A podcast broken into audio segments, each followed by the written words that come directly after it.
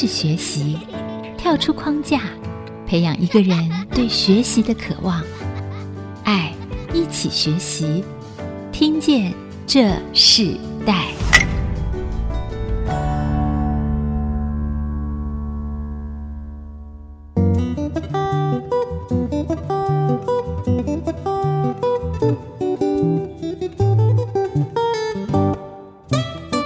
这里是 IC 之音主科广播 FM 九七点五，你现在所收听的节目是《听见这时代》，我是主持人郭兰玉。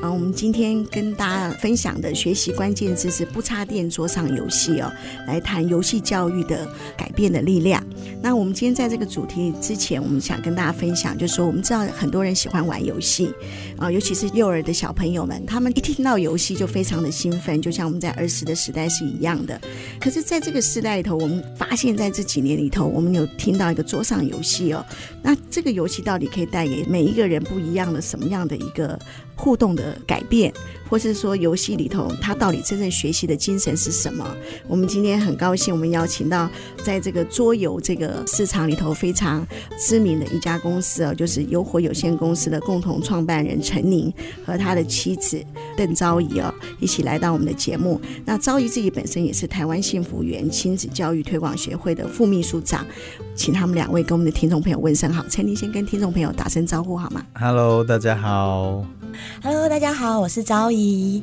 好，陈宁和昭仪哦，他们是一对非常年轻的夫妻哦。他们自己在这个桌游当初启动这个公司的时候，其实也经历了很多不一样的过程。那当然也经历了很多不一样的想法，然后慢慢慢慢汇聚到他们现在自己有一个公司。那我曾经看过他们自己在。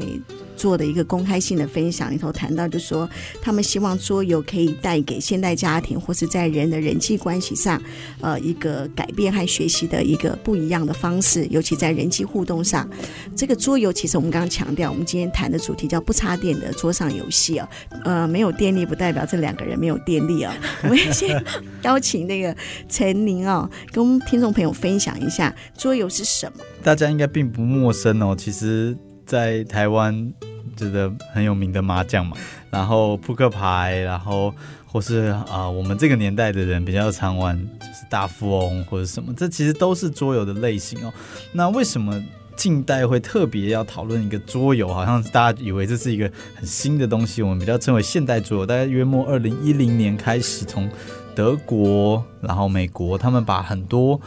现代主题的游戏开始被生产出来，像卡卡颂啊、卡坦岛啊一些，现在也也都非常 popular 的游戏哦。那这些游戏被做出来之后，它其实最起先我们认识到这些游戏，它很都来自它的目标，就是希望家庭，就是一群人聚在一起的时候，已经被电子。产品所冲刺，他们就希望有一些比较真的可以互动，我们可以有一点温度的游戏，那它就被称为现代的桌游。那它在台湾，我觉得可能我们亚洲人对于教育或者对于做一件单纯娱乐的事情没有这么的 open，但是对于说这些东西可以做成教育，会有很大的热情。桌游最快窜红的时候，其实是。开始跟教育结合，就是大家把它应用在呃游戏化的领域，就是希望说，诶，教学可以更活跃一点啊，或者跟呃有点像是翻转教育这样子的领域里面去使用。那其实我觉得桌游的领域最原始还是应该在家庭当中，就是互动，它会是。我觉得最早的一个领域，然后后来才会发展到比较多的朋友，然后再来才是教育，或者是甚至用在职场上面的教育训练啊等等后面的领域。我自己看到桌游常常是从一个小团体，就像像一个家庭的成员，或是共同的兴趣，然后很多人开始慢慢衍生到一个从次文化到一个主流文化哦。自己看到它的发展是这样。可是陈宁和昭仪其实很年轻哦，听说你们本来就在同一个学校嘛哈，然后在你们创。立这个游火公司的同时里头，你们应该是那时候就是一个大学生。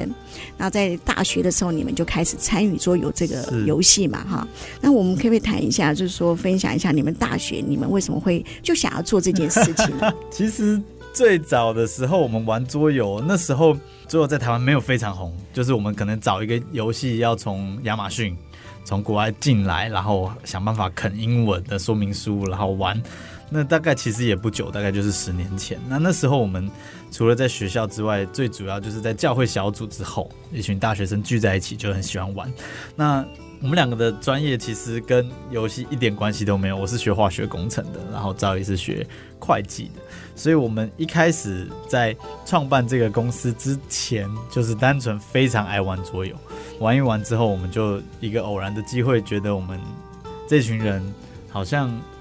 真的要进入到职场的时候，我们心中就会有一种考量，就是我们好像没有办法继续我们现在的这样子的生活模式哦，因为化工跟会计应该都是高度长工时的产业哦，所以我们就觉得说，假设我们很想要做一些我们自己很想做的事情的话，我们到底可以做什么？我们一开始其实就是一群小组员在玩完桌游之后就会聊天啊，说，哎，我们。要做什么样的创业啊？我们可以做什么啊？我们还想过要做卖便当的 系统，后来想一想之后，觉得哎呦，桌游店现在好像没有很符合我们需求的桌游店，因为那时候桌游还没有很红，所以都是比较 geek 的玩家，就是比较专业的玩家聚在一起，没有那种浅浅的玩一下，然后很开心以交友为主的空间存在，所以我们就想说，那我们就在我们的学校旁边开一个桌游店吧。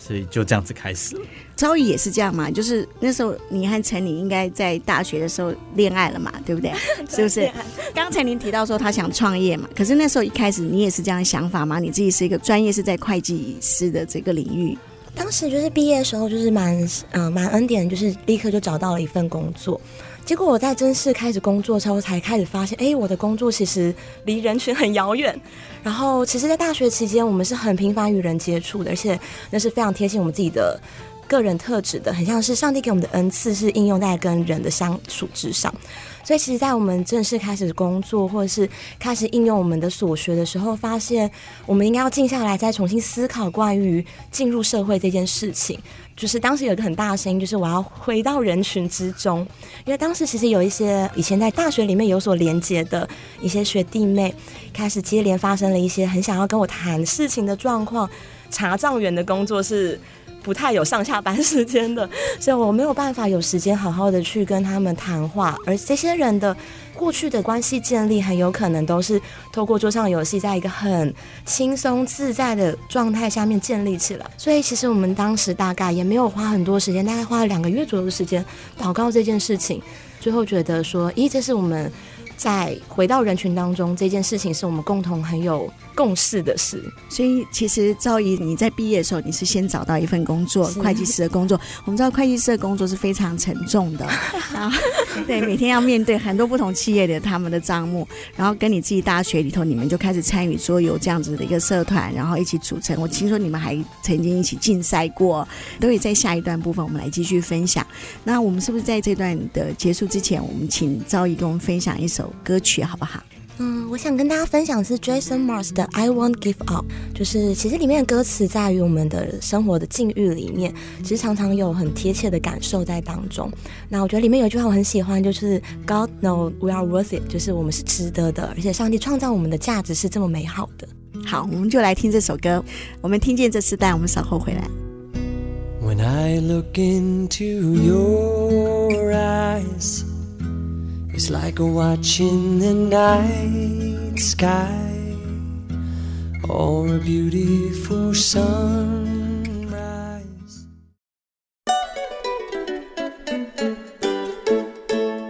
回到听见这时代，我是主持人郭兰玉。今天在听见这时代的节目里头呢，我们跟大家分享的时代学习关键字是不插电桌上游戏哦。我们要谈游戏教育的翻转力量。邀请到来宾是呃游火有限公司的共同创办人陈宁，还有台湾幸福团亲子教育推广学会副秘书长邓昭仪哦。他们共同创办这个事业，也在这个事业中里头，从他们的兴趣中，然后衍生出一个事业。所以有像我们小时候的大富翁啊，什么这类都算是桌上游戏嘛。但是它主要就是不插电，那不插电的部分就是一定要靠人的手。来做，对不对？对啊，他是一个团队。我们这段我们部分，我们来分享一下，就是说，刚昭仪提到说，他本来毕业就进入到会计事务所工作，那你自己在念研究所，当时你就会想要创业。在这个创业的这个之前，我知道你们有去参加一个竞赛，这个竞赛其实很鼓励你们。我们可以分享一下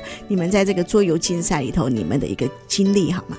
好啊，我们那时候其实因为我在念研究所，那就可能有念过研究所、有写过论文的人都知道，那是一段很苦闷的日子哦。那昭仪那时候也是忙得天昏地暗，所以我们就常常都是很晚的时候才能够见到面。那有一天我在学校的电梯里面就看到教育部办了一个比赛，叫做 U Star，就是支持年轻人创业。那现在回想起来，那时候根本不懂什么是创业了，但是就觉得哎，创业自己当自己的老板好像是一个很厉害的概念，所以我们就就写了计划，然后就丢去教育部，然后比赛。我们那时候投的创业目标其实就是一个桌游的店面，那希望它可以成为一个呃年轻人聚会的新的娱乐选择，大概就是这个过程，然后我们就开始启动了。那很幸运的，既然就过了。我们那时候有觉得会过吗？我们当时没有一定觉得过不过，但我们确实有问一个问题，就是如果没有过的话，我们还会创业吗？对。那当时其实团队成员的反应应该是。头就洗下去吧，所以总共是有几位呢？我们最早的时候其实四个人，四个人。那还有一个很巧妙的变化，就是这四个人当中，因为他比赛有一些需求，就是你一定要毕业几年内，然后或者是还在学等等的因素，所以真实的四个人当中呢，很快的就变成只有呃四个人里面只有两个人他呃想要执行，那就是我们两个，那其他的人就是以股东的身份存在。就是他们很快的就认清，他们没有想要创业，其实他们觉得工作比较实在哦。那后来又加入了一个伙伴，为了要补齐那个比赛的条件，所以我们又从中原里面也找了一个弟兄，然后跟我们合作。那合作两年之后，他就回归职场，然后我们就继续经营我们的公司，这样子。对，你当时那个参与这个创业的这个竞赛计划里头，有拿到奖金，对不对？对，这个是鼓励你们后来创业吗？是因为其实我们创业的时候真的很什么都没有，我的。我那时候在念硕士，我记得一个月的那个津贴就是一七五零嘛，所以决定创业的那一刻，我的户头里大概顶多只剩下三千块。然后他在会计师事务所也是第一年，所以没有很高的薪水，所以教育部的补助其实就是我们所有创业的第一个基金。嗯，你们就开始创业了。对。可以分享一下创业过程里头，一开始就是非常的顺利吗？还是遇到什么样的困难？甚至是有些哪些事情是你们没有办法想象得到？哇，马上面对的事，九成的事情都没有办法想象。我觉得当时就是一股热忱，什么事情都是觉得努力就可以了。可是其实很多事情是要经过一些策略上的思考，然后资源上的盘点，所以并不是说一股热去做就可以做到，就是。梦幻中的样子，然后确实，我觉得其实真的到大学毕业之后，才真正的挑战了自己的就是独立思考能力，去面对问题要怎么去解决。然后当初我们就说，就是一个很开玩笑，就说会计系大概是全校就是最累的一个系级。然后所以我们就又开玩笑说，哇，我们此生进到会计师事务所是人生最累的一份工作。然后结果进到创业之后，才知道什么叫做没日没夜、没有下班的工作，然后还不一定会有薪水的工作。对，那你们遇到第一个最大的冲击是什么？现金流，现金流，对，就是在现金流上面其实没有很谨慎的去做规划，所以学会计不代表完全不一样，对不对？对，对，实战完全是另外一回事。我们可以讲个小故事啊，我觉得那个最有趣，就是。教育部补助了我们一笔钱，所以我们就觉得我们应该要有那笔钱。但事实上，它的核销过程是需要非常长的，所以就是要周转。嗯、那我们就买了很多东西。那那时候就房东就给我们一个 offer，就是说你每一个月付钱是付这样子，你如果一年一起付的话，我给你一个 discount，可能少一个月。那我们就觉得理当要付一年嘛，那就是把一年的钱就给他了，然后。拿到了那个折扣，自己很开心。结果开始买了一些简单的设备送进来的时候，要付钱就没有钱付，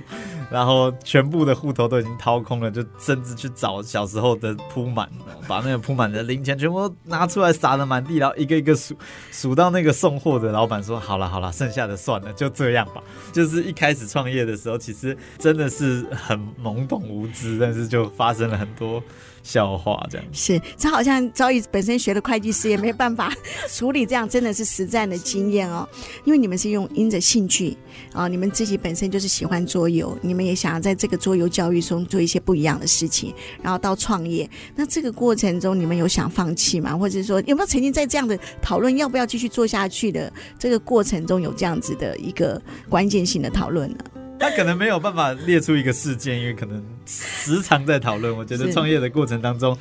放弃的念头应该时常在吧？就算就算现在看起来好像蛮稳定，或者是已经七年了，但是朋友们 po 说他在真人，就是他们也都是创业家嘛，所以他们他们真人，我就说我可以吗？就是每一天都很怀念当员工的那个美好。对。我觉得当初其实有一次很深刻的去认真思考这个问题，是因为在自己的角色分配上面有点觉得不知道怎么去分配，就是我们既是夫妻，然后又是伙伴，然后我们又同时要去面临到孩子的教养问题。当时就觉得说，哎，如果说是不是我们在这上面做一个角色的明确的分割之后，对我来讲可能就是放弃这一份事业的话，会不会对这一份关系会有更更好的影响这样子，所以其实我们在这件事情上面是有比较多的讨论的，但是好像并不是认为就是收掉或者是停止手上的工作，而是希望在角色的分配上面会有一些不同的调配这样子。嗯，是因为你们自己有个品牌叫做弄，对不对？是，还可以谈谈这个品牌吗？一开始我们在发想这个名字的时候，我们先取了公司名字嘛，叫游火，就是游玩的伙伴。那也因为我们都是在火把教会聚会，所以就是游火，它的谐音就是有一把火的感觉。那要开店面的时候，我们一开始就觉得我们不可能只有一家店面啦，应该未来会有店更多的店面，就应该要取一个品牌的名字。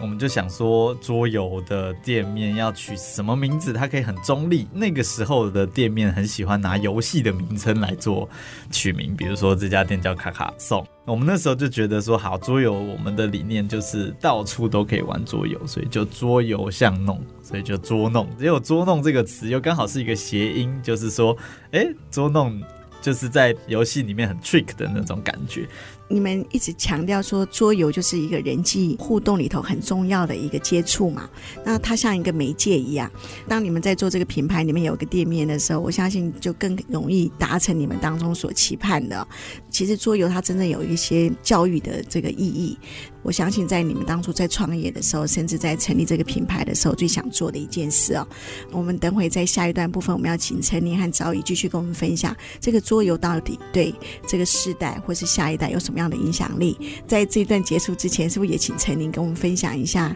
一首代表你们在创业的时候 能可以度过那一切困难的一个鼓励的歌曲？呃，我很喜欢一首歌，叫做《Amazing Grace》。其实创业大家都知道，在统计里面能活超过五年的公司就一趴嘛。那一个 percent 能活下来，它大概不是靠努力可以活下来，它有很多的恩典、很多的运气在里面，所以就很喜欢这首歌。每一次听就觉得，哎，能活下来是 不容易的，不容易的。那我们就在听这个歌的同时呢，我们先休息一下，我们下一段，啊，我们继续我们的听见这时代的主题，我们稍后回来。奇异恩典，何等甘甜！我罪已得赦免。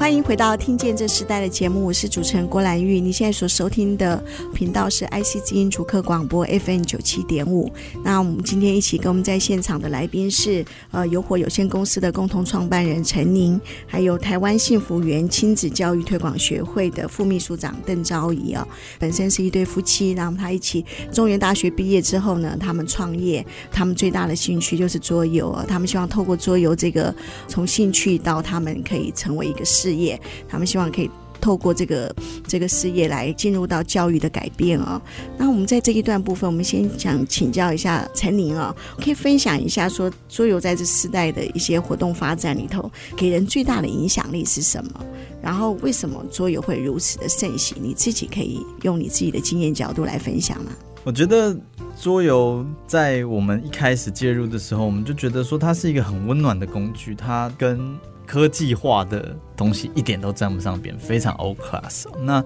我们就对比说，现在小朋友喜欢打电动，我也是打电动的时代长大的。那我们现在在电玩展或是一些电竞比赛当中，都会有桌游的摊位。那为什么它会存在呢？就是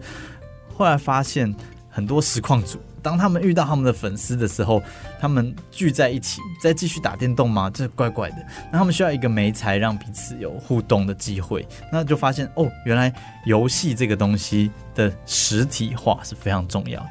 呃，我认为它在这个时代最大的影响力，就是让人重新找回面对面沟通。嗯，对。虽然我不是很推崇麻将文化，但你你这样讲，我就想到我小时候自己住眷村，我们所有的这个父亲啊，他们常聚在一起，每次在那个公务之后，爸爸是军人嘛，就聚在一起啊，就是不管哪一省人，他们就坐坐坐下来以后呢，他们就是打麻将的同时就讲哇，所有家庭的事情全部都被套出来啊。很像那样子的一个呃人与人之间很亲密的一种互动。那你刚刚提到一个很重要，其实现在很多的青少年、很多的家庭孩子，他们可能给孩子一个 iPad，给他一个呃手机，他们就都在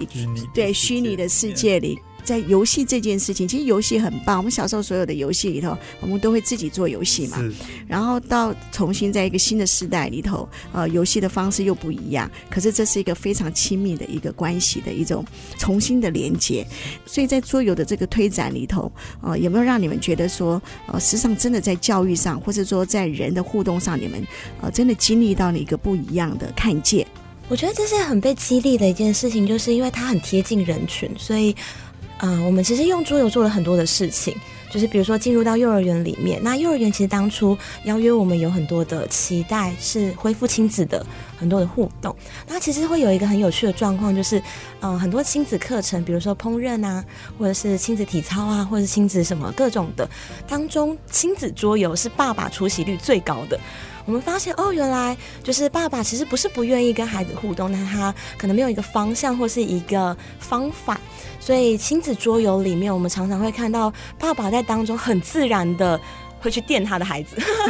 然后也让他的孩子知道说，哦，爸爸原来在呃游戏的桌上面跟我是很像在平等的关系里面的。所以这是我们在当中就是觉得哦，在一般的家庭里面看到一个很不一样的翻转。那当然我们在过去也常常做一些事情，就是透过桌上游戏跟青少年对话。呃，我觉得青少年是一个很可爱，但也是非常矛盾的一个年纪的时候。那在桌上游戏这个平台里面，我们会发现，不论我们是以一个可能比较年长的身份，或者是他们的家庭可能是家长，可能原本在孩子心目中也是一个有距离的身份。但是当大家愿意一起在一个游戏桌里面去互动的时候，不一定是开口，但在这个互动的过程里面，好像有些事情就开始发生了。比如说，开始有些对话在里面，或是开始有些彼此的认识在里面。所以在这个当中，其实我们在青少年的事工里面也做了很多事，比如说像是在进到学校里面，带着青少年出来，在他们学完桌上游戏之后，带他们去偏乡去做服务学习，因为这个行为很简单，对青少年来讲，去分享一个游戏是很简单的，但是当他们就是去教比他们年纪小，或者是没有接触过呃桌上游戏的。年长者的时候，他们瞬间成长为一个很成熟的大人的样子，因为他们进入到换位思考。他们在课堂里面可能表现的样子像一个很需要被照顾的孩子，但当他们就是去面对了年长者，或是面对到一些比他们年幼的孩子的时候，他们瞬间转换了一个角色，变成一个照顾别人、体贴别人，为了让大家可以享受到桌游的乐趣而。想尽办法的样子，所以在这个过程里面，我们发现，就是游戏它是一个语言，它很容易贴近人跟人之间对话的一个方向。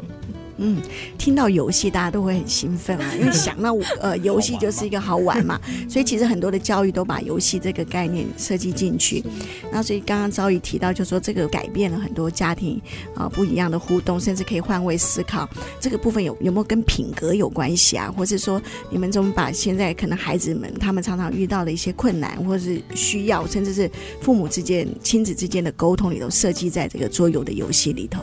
我们一般的话，就是会认为桌游有呃三个主要的层面。规则游戏的框架里面，通常一个人可能在里面会碰到三个层面，一个就是认知层面的，就是哎，这个人在玩这游戏是有多高的策略思考的状态，有多心机，有多嘴炮。那我觉得其实另外两个也很重要，一个就是社会的互动。那第三个层面，我觉得是情绪，因为在一个游戏里面，我们会感受到喜怒哀乐。所以我觉得，在一个人在面对游戏的时候，常常会经历我有没有办法在游戏里面去辨别出我的情绪，是在当中可能去练习我要怎么去表达出我的感受。所以我觉得他很像是一个缩小社会，就是他在这个安全的环境里面去学习呃等待，学习去呃调节自己。然后学习去同理别人，学习除了胜负以外很多的事情。那我觉得，其实，在世代里面，因为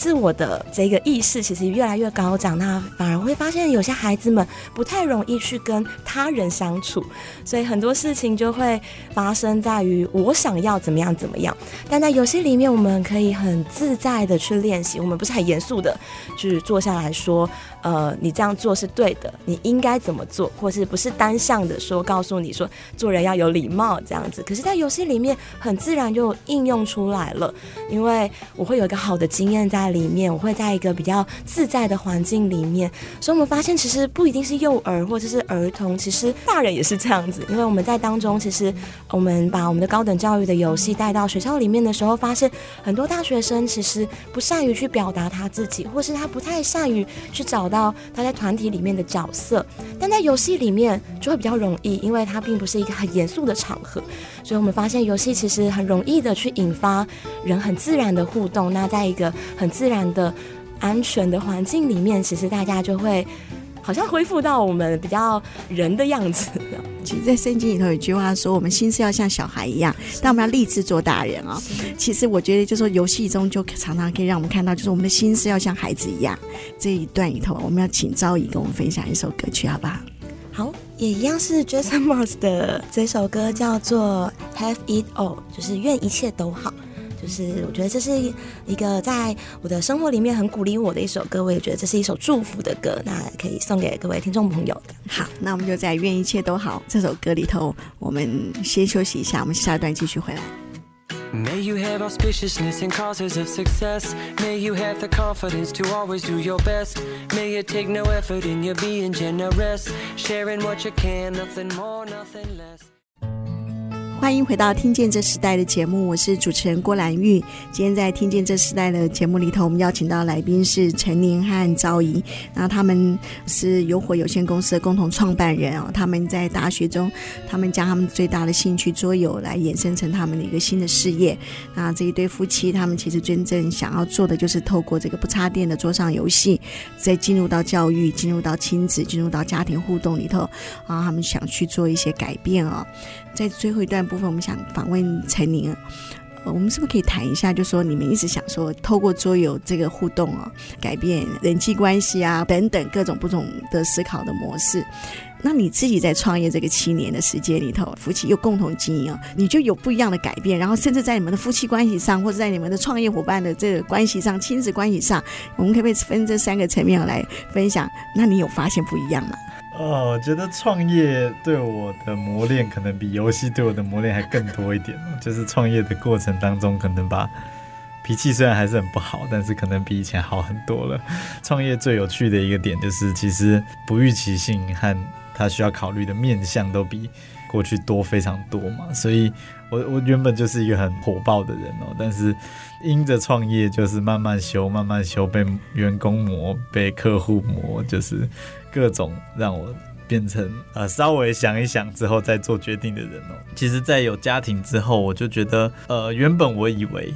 我会很期待跟我的孩子一起享受在游戏里面。我有这么多的游戏，理当应该跟我的孩子。但是我后来发现，其实回归到游戏的本质里面，它是需要找最适合孩子的游戏，而不是找我最喜欢的游戏。所以开始学习变成一个父亲的时候。我会把桌游的机制，就是比如说胜负，比如说丢骰子，比如说移动或是拼图，它其实都是很多很多游戏里面的机制，拆散着陪着孩子玩，因为他们觉得那是有趣的，就是小小一点就对他，他一个两岁一个四岁了，他们能接受的就是非常单纯的，但是这样子的陪伴对他们来说就是一个他们会很满足的过程。因为游戏最大的本质就是人呢、哦，还是以人为基础嘛，所以你们是在做一个以人为本质的这样子的一个事业。这样的过程中里头，我知道你们自己有设计游戏，那其实你们设计的游戏里头。不管是客户可能因为需要请你们设计，或是你们自己想要推动一个概念，你们觉得最重要要怎么在游戏中把人这个本质显现出来，让在互动的过程中里头发现，其实人的本质里头最重要的那个精神是什么？游戏它其实本身就是一个呃很容易让人回归到最原始状态的呃美彩哦，因为。人天生应该就是很爱玩的，所以当我们在游戏进行的当中，你可能很多的包袱，可能很多的形象就瞬间的被瓦解了。所以，桌上游戏这个工具在我们的使用当中，只要我们设计的它的机制里面是互动的，基本上都可以很轻易的达到让人变回小孩样式的功能哦。只要是桌上游戏工具，都可以达到这样的效果。嗯。我们呢也同样的来访问昭仪哦，我们是不是可以请昭仪分享？就是说你自己，当你跟你的丈夫是一个事业伙伴嘛，可是你是一个妻子的角色，又是一个妈妈的角色，啊、那在这个过程中，你觉得给你最大的改变是什么？我就是把自己放下来，过去都会觉得说，天啊，自己要承担很多的角色。比如说，要是呃老板又要去当陈婷的心灵导师，就是过去我自己在思想上面会觉得哇，我好累，因为我有好多个角色。可是其实我现在会反过来想，我觉得是这些角色塑造了现在的我在这个地方。那其实我的先生也是正在跟我一起面对这样的我，那我也这样子去面对这样被组成的他。我不是被分成很多块，我是被这么多块所组成起来的。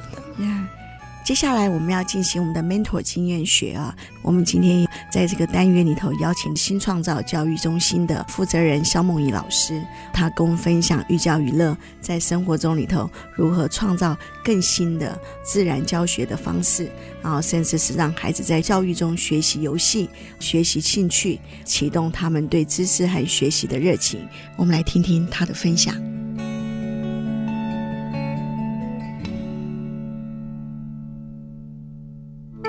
分享彼此的学习价值，建立良善的生命传承。Mentor 经验学。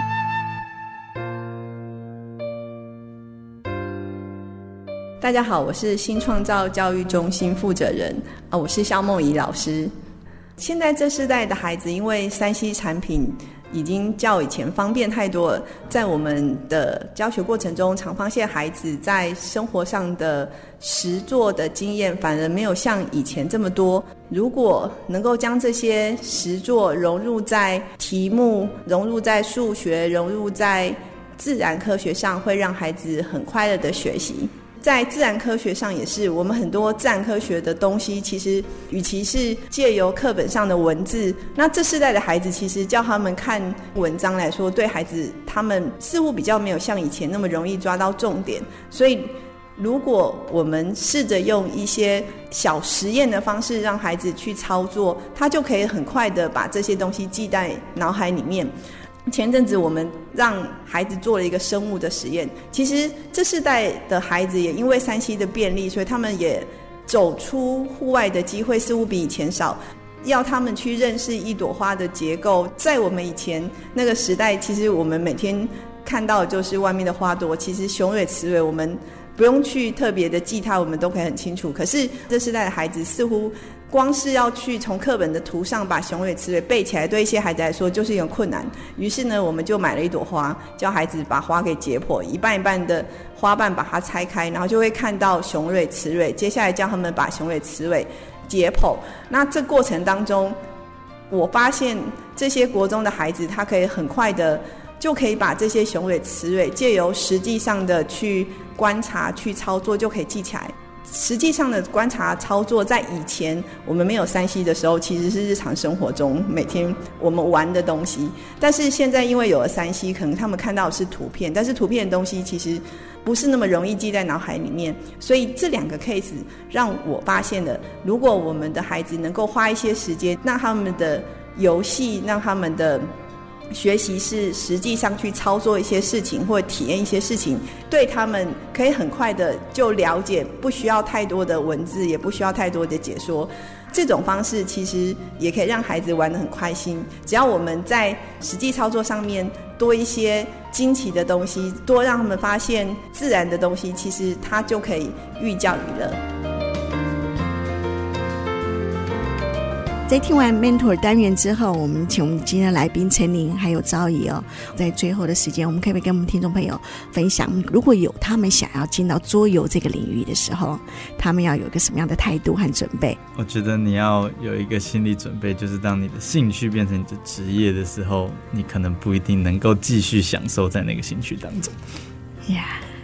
那赵姨呢？我们有在做一件事情，就是很鼓励很多的妈妈站出来，开始学习用桌游去进行他们的社区里面的孩子的互动。那我觉得第一个要放下就是自己现在的身份的状态，就是回转像个孩子。当你自己享受游戏的时候，这是跟孩子一起玩游戏的第一步。你们从头到尾哦，一直在强调的是游戏就是要好玩，回转向小孩子的样式哦，这是一个游戏的精神哦。我们也希望在这个时代里头，可以透过你们夫妻的这个这个事业，将桌上游戏哦，更多的正面的，更多的针对家庭的人际互动、亲子关系，在教育的改变里头，真正做到一件影响力是是可以让这世代人不再只是看到虚拟的世界，而是真正在桌上游戏里头增加那个。家庭的互动和关系哦，这是我们很期待的。我们今天也非常谢谢陈琳和昭仪来到我们节目，跟我们分享这个不插电游戏这个时代的关键字啊。那我们在最后就是请陈琳跟我们分享一下，推荐最后的一首歌曲。嗯，我想要分享给大家的歌曲叫做《Church to the World》，它是我们教会自己做的一首歌哦。它其实里面在讲的就是，嗯，我们要对这个时代发声，就是在我们的工作或是在我们的生活当中。对下一个时代产生影响力，我觉得它是一个非常重要的议题。那我们就在听这首歌的同时，我们也跟我们的听众朋友说声再见，拜拜。好，听见这时代，我们下次再见，拜拜。生命，我要走向受伤人群，与神同行，祷告安慰从天而临，一直相信，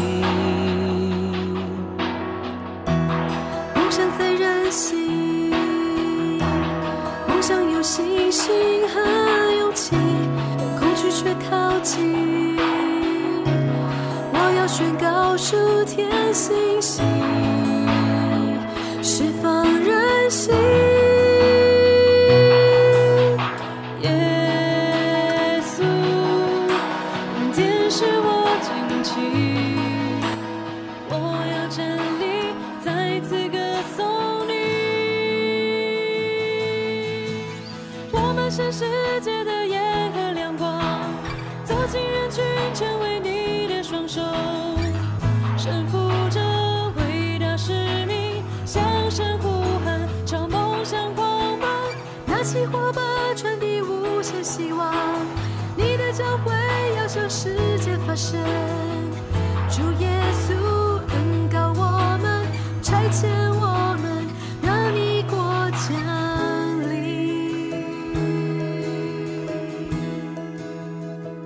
连接世代，超越差异，富予建设邀请您，爱一起学习。有位医治者，他名叫耶稣，生儿子。实行了拯救，带领所有相信的人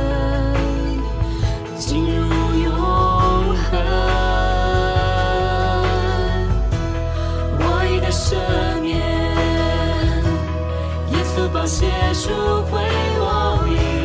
呼召我生命。等到我带着它能力，改变世界。千里交汇在这地，迎接大门，将无法出。世界的盐和亮光，